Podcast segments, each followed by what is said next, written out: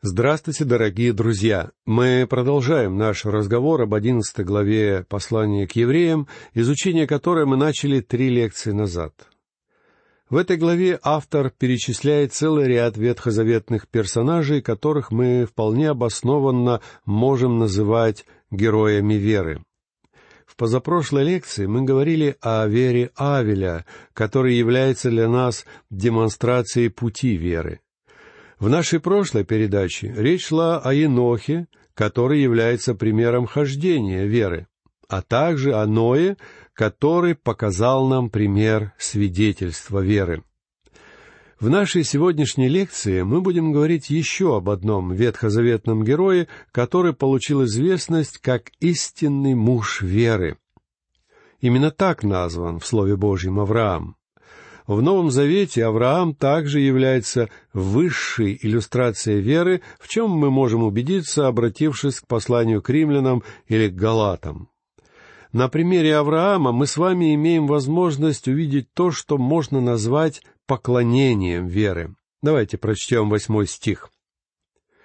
«Верою Авраам повиновался призванию идти в страну, которую имел получить в наследие, и пошел, не зная, куда идет.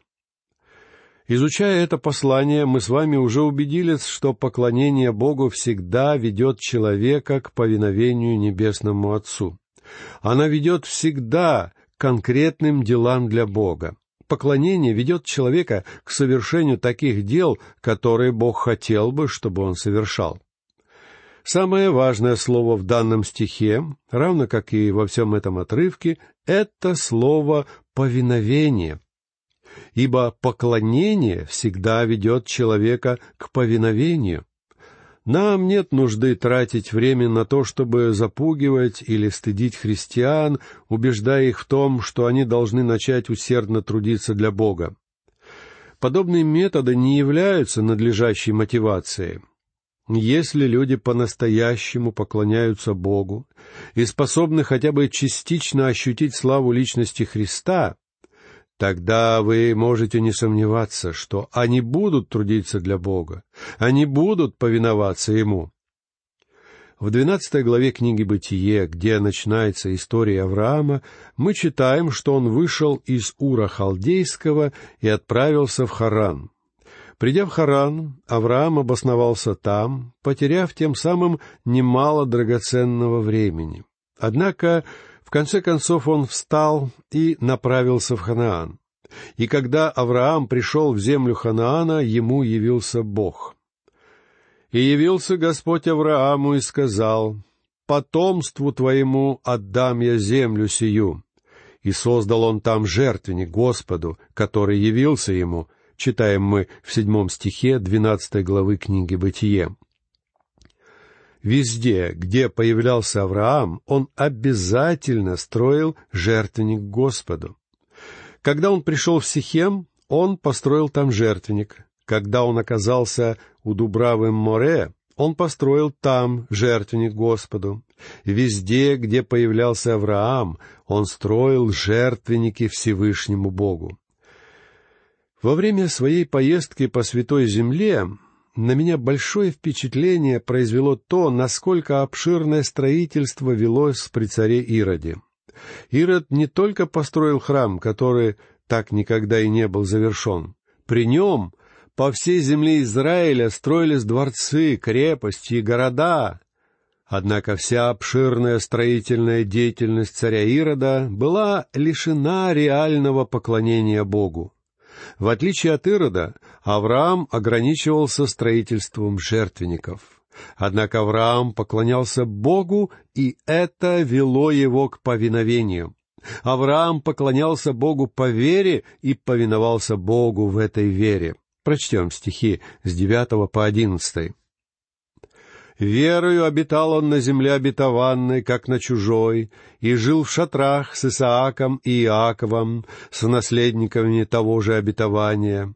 Ибо он ожидал города, имеющего основания, которого художник и строитель Бог. Верою и сама Сара, будучи неплодна, получила силу к принятию семени и не по времени возраста родила, ибо знала, что верен обещавший. Когда Саре было девяносто лет, Бог сообщил ей, что у нее родится ребенок. Сара лишь рассмеялась в ответ, потому что это предсказание звучало совершенно невообразимо и казалось абсурдным. Она не могла принять это предсказание, однако Бог дал ей силы поверить ему. Многим из нас тоже нужны такие силы. Помните человека, который привел Господу Иисусу своего одержимого бесами сына? Господь сказал этому сыну, что он сможет помочь, если сам человек будет веровать. И несчастный человек ответил, «Верую, Господи, помоги моему неверию». Этот бедный отец сознавал, что его вера чрезвычайно слаба. Но очевидно, что Господь Иисус дал ему необходимую веру, потому что в результате ребенок был исцелен. Итак, у Сары родился сын, которого назвали Исаак. И это произошло, потому что Сара получила силу к принятию семени и не по времени возраста родила, ибо знала, что верен обещавший. Вот почему образ Сары является для нас иллюстрацией силы и могущества веры. Прочтем двенадцатый стих. И потому от одного, и притом омертвелого, родилось так много, как много звезд на небе, и как бесчислен песок на берегу морском. Именно это произошло в конце концов, но стало все это возможным исключительно благодаря вере. Однако обратите внимание, что при жизни Авраам и Сара так никогда и не увидели исполнения Божьих обетований. Прочтем стихи 13 и 14. «Все сии умерли в вере, не получив обетований, а только издали видели оны и радовались, и говорили о себе, что они странники и пришельцы на земле. Ибо те, которые так говорят, показывают, что они ищут Отечество. Жизнь по вере поможет нам понять, что, будучи детьми Бога, мы являемся всего лишь странниками и пришельцами в этом мире. Однако вера взирает вперед, в будущее, и сегодня каждое Божье дитя тоже смотрит в будущее на ожидающее его Отечество. Мой дом стоит на небольшом участке земли длиной в сорок метров и шириной около тридцати но на нем у меня растут несколько апельсиновых и мандариновых деревьев, а также сливы и яблони. Оглядывая свои владения, я благодарю Бога за то, что Он дал мне это место. Это первое владение, которое я приобрел своими силами, но именно Бог дал мне его, и я благодарю Его за это. Однако я прошу Бога, чтобы Он не позволял мне влюбляться в это место потому что иначе мне не захочется оставлять его ради лучшего жилища. Мы являемся странниками и пришельцами, потому что странствуем верою, ища лучшее Отечество. И те, которые так говорят, показывают, что они ищут Отечество. Прочтем пятнадцатый и шестнадцатый стихи. «И если бы они в мыслях имели то Отечество, из которого вышли, то имели бы время возвратиться. Но они стремились к лучшим, то есть к небесному, посему и Бог не стыдится их, называя себя их Богом, ибо Он приготовил им город. Всякий человек может повернуться и двинуться по направлению к этому миру, если он удовлетворен всем тем, что дает ему этот мир. Однако истинное Дитя Божье будет двигаться вперед посредством своей веры. Далее прочтем 17 и 18 стихи. «Верою Авраам, будучи искушаем, принес в жертву Исаака, и, имея обетование, принес единородного, о котором было сказано, «В Исааке наречется тебе семя». Эти строки переносят нас в самый конец жизни Авраама, к тому высшему жертвоприношению, которое он совершил, принеся в жертву Исаака, того самого ребенка, которого дал ему Бог. У Авраама были и другие дети, но Исаак был назван единородным. Исаак был единородным, потому что относительно него Бог дал Аврааму особое обетование. Прочтем девятнадцатый стих. ибо он думал, что Бог силен и из мертвых воскресить, почему и получил его в предзнаменование. Бог не просил Авраама принести ему в жертву Исаака до тех пор, пока Авраам не достиг самого конца своей жизни. Причина состояла в том, что у Авраама просто не хватило бы веры сделать это. Бог никогда не будет испытывать нас сверх сил, как сказано в тринадцатом стихе десятой главы первого послания к Коринфянам. Поэтому Бог никогда не просил Авраама принести ему в жертву Измаила. А знаете почему? Дело в том, что, во-первых, Измаил не являлся сыном обетования, а, во-вторых, Авраам все равно не сделал бы этого. В этом у меня нет никаких сомнений. Ведь несколькими годами ранее Авраам даже просил Бога не отсылать Измаила, но позволить ему оставить ребенка и сделать его сыном обетования. Дело в том, что в то время Авраам еще не был готов на такой шаг. И нет сомнений, что в начале жизни Исаака, когда Исаак все еще был маленьким ребенком, Авраам не решился бы принести его в жертву Богу.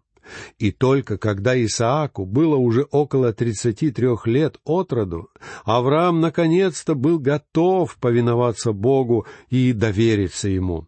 И здесь на примере Авраама мы видим испытание веры. Сегодня я хотел бы взглянуть на Авраама несколько отлично от того, как мы обычно рассматриваем этого человека. Обычно мы говорим об Аврааме в свете тех великих обетований, которые Бог дал ему относительно земли и потомства.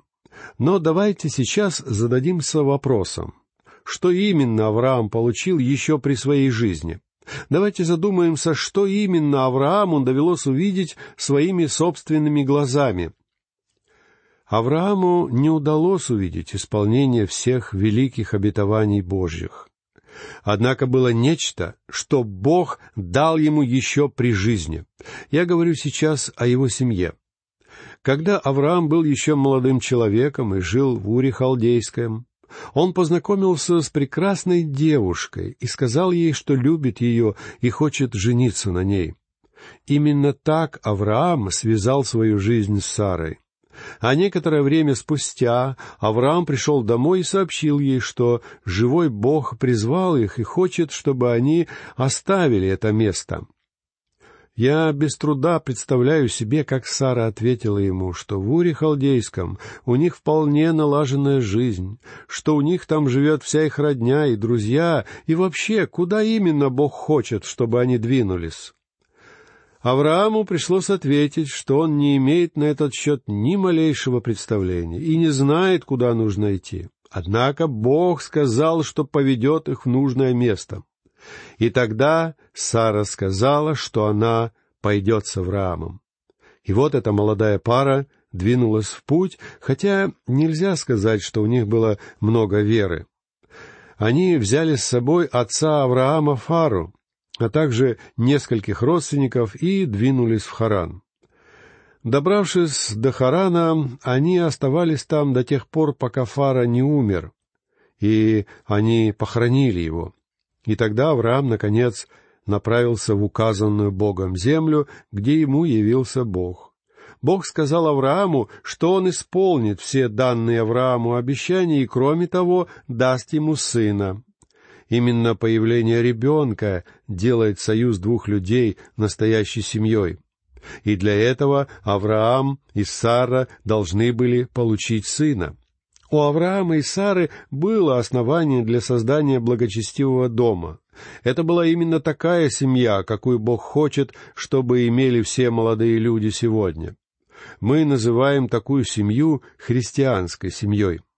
Для того, чтобы создать такую благочестивую семью, Бог не стал читать им специальные учебные лекции и не посылал к ним проповедников с душепопечительскими наставлениями.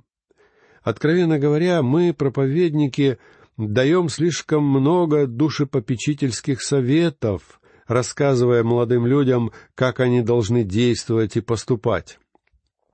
Мы нередко оказываемся слишком идеалистичными, Однако Бог был всегда практичен. Он сказал, что если Авраам хочет создать такую семью, которую хотел бы видеть Бог, они с Сарой должны оставить родительский дом. Именно это Бог имел в виду в самом начале, когда сказал Адаму и Еве, что оставит человек отца своего и мать свою, и прилепится к жене своей, и будут одна плоть. Хотя Адам с Евой не имели ни матери, ни отца, Бог уже в самом начале установил этот великий принцип. Я никогда не думал, что, став дедом, я стану учить родителей, как им воспитывать своих детей. Когда я сам был всего лишь отцом, у меня у самого все выходило не очень гладко. Но я выяснил, что самое легкое в мире дело — это рассказывать другим, как и что им нужно делать. Что ж, любые родители будут делать ошибки, но все это уже не мое дело. Мы делали свои ошибки, а новому поколению предстоит сделать свои собственные ошибки. Отцы и матери не должны вмешиваться в семейные дела своих детей. Бог увел Авраама как можно дальше от родительского крова, чтобы его родители не могли оказывать влияние на его семейную жизнь. Я думаю, что это имеет первоочередную важность при создании благочестивого дома. Кроме того, Бог велел Аврааму оставить свой дом, потому что это был дом безбожия и идолопоклонства. В наши дни молодым парам дается огромное количество различных правил и принципов относительно создания крепкой семьи и мне не хотелось бы, чтобы мои слова звучали как нечто революционное. Но я должен сказать, что Слово Божье ясно говорит нам, что именно надлежит делать. Поэтому, пока вы не начнете жить по вере, вы можете забыть обо всяких правилах и принципах. Если вы являетесь чадом Божьим, вы должны поступать по вере в своем доме. Отец должен поступать по вере, и мать должна поступать по вере. И хотите знать кое-что еще? Ваша семья никогда не станет идеальной семьей. Я устал слушать, как семейные пары говорят мне, что они посещали какие-то душепопечительские занятия, и теперь их семья стала самой чудесной семьей на свете. Позволю себе сказать вам, что мы с моей супругой женаты уже долгое время, и за эти годы мы оба поняли, что мы с ней расходимся во мнениях по многим вопросам. Но истина состоит в том, что у нее есть полное право быть неправой.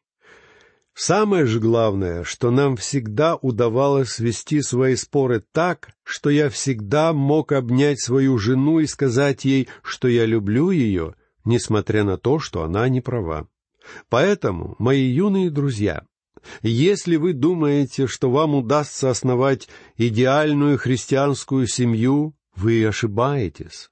Рано или поздно вам придется столкнуться с определенными испытаниями точно так же, как подвергался испытаниям Авраам, когда бежал в Египет. Мне лично кажется, что по пути в Египет Сара всю дорогу повторяла, что она не желает идти в эту страну. Но они пришли в Египет, и Авраам чуть было не лишился своей жены, когда солгал, заявив, что она вовсе не его жена. Подобное поведение явно не характерно для идеальной семьи, не так ли?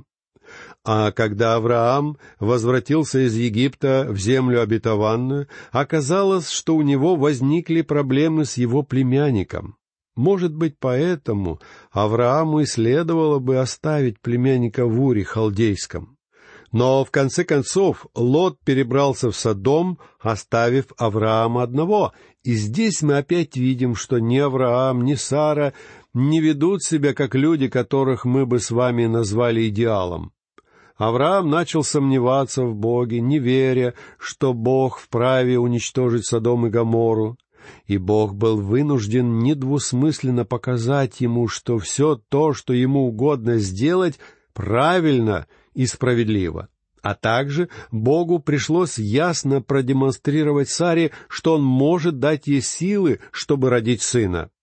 И Он послал Аврааму и Саре этого младенца, которого им надлежало вырастить. Семья Авраама и Сары была именно такой семьей, какую Бог хотел бы, чтобы имели вы, друзья мои. Если вы считаете, что соблюдение каких-то правил и принципов поможет вам избежать трудностей, трений и тягот в жизни, вы заблуждаетесь. Рано или поздно вы убедитесь, что у вас возникают споры и даже ссоры с вашей женой. Однажды вы выясните, что у вас возникли проблемы с тем ребенком, которого вам послал Бог.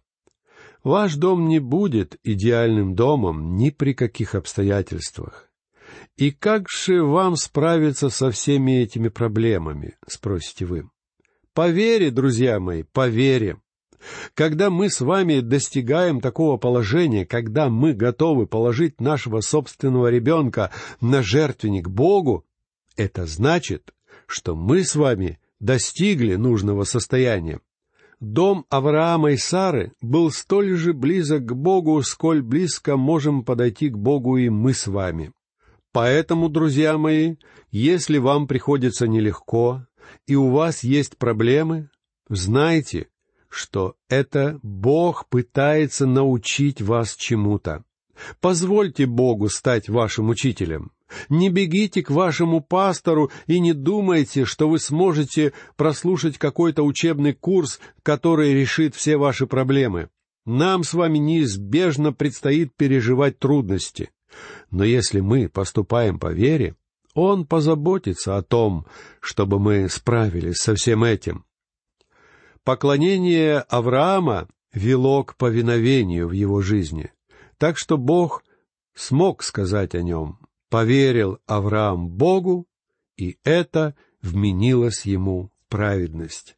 И как здорово, если бы Бог смог сказать то же самое о каждом из нас, дорогие мои. Этой мыслью я хочу закончить нашу сегодняшнюю лекцию и попрощаться с вами. Всего вам доброго, до новых встреч!